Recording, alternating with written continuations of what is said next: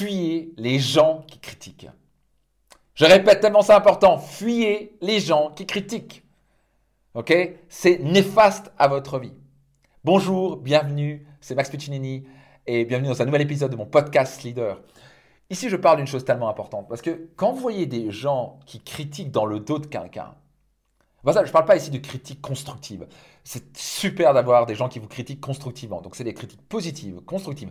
Fait, écoute, tu as fait un super boulot là, mais si tu faisais ça, tu pourrais améliorer les choses. Ça, c'est le job, par exemple, d'un coach, d'un mentor. Ça, c'est top. Je parle ici de la critique juste négative, néfaste, qui ne construit rien du tout, qui fait juste que détruire.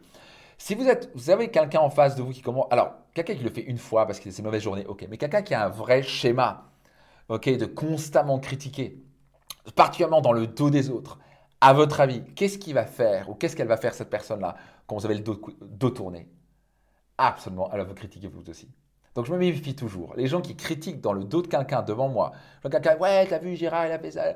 Ça, c'est la personne qui me alors ça, c'est la personne que je vais vite éliminer de ma vie. C'est cette personne, je vais tourner mon dos, et me critiquer moi-même. Ce pas des gens qui vous apportent quoi que ce soit. C'est des gens qui vous apportent rien. Donc moi, c'est très clair dans ma vie. Le jour où j'ai appris ça, change ma, changé ma vie.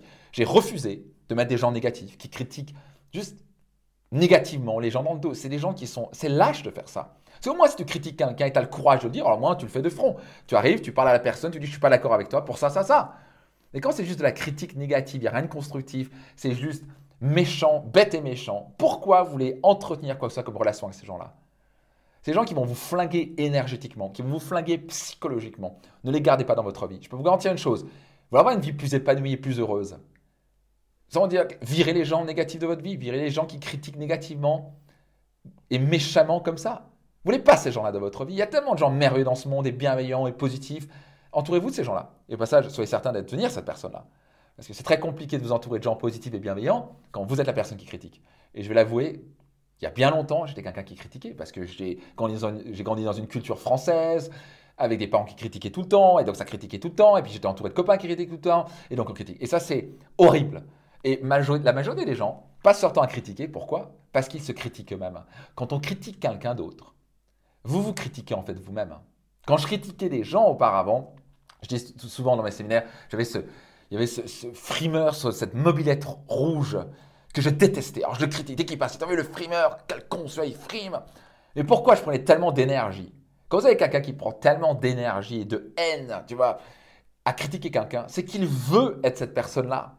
Il veut avoir ce qu'elle a. Quand quelqu'un passe énormément de temps et d'énergie à critiquer quelqu'un, c'est qu'il veut avoir ce que la personne critique. Pourquoi il prendrait autant d'énergie? Ça, ce serait juste, m'en fous. Est-ce que je voulais avoir la mobilette rouge? Parce que je me disais avec cette mobilette rouge, je vais pouvoir draguer les copines et elles vont pouvoir tomber amoureuses de moi parce que j'avais pas le courage d'aller draguer. Parce que je me disais, ça va être une mobilette qui va draguer à ma place. Non, c'est pas une mobilette qui va draguer à la place, ça va rien du tout. Donc, le jour où j'ai changé ça vers moi, ben, d'un coup, c'était juste un jeune qui passait en mobilette rouge. Ça me faisait plus rien.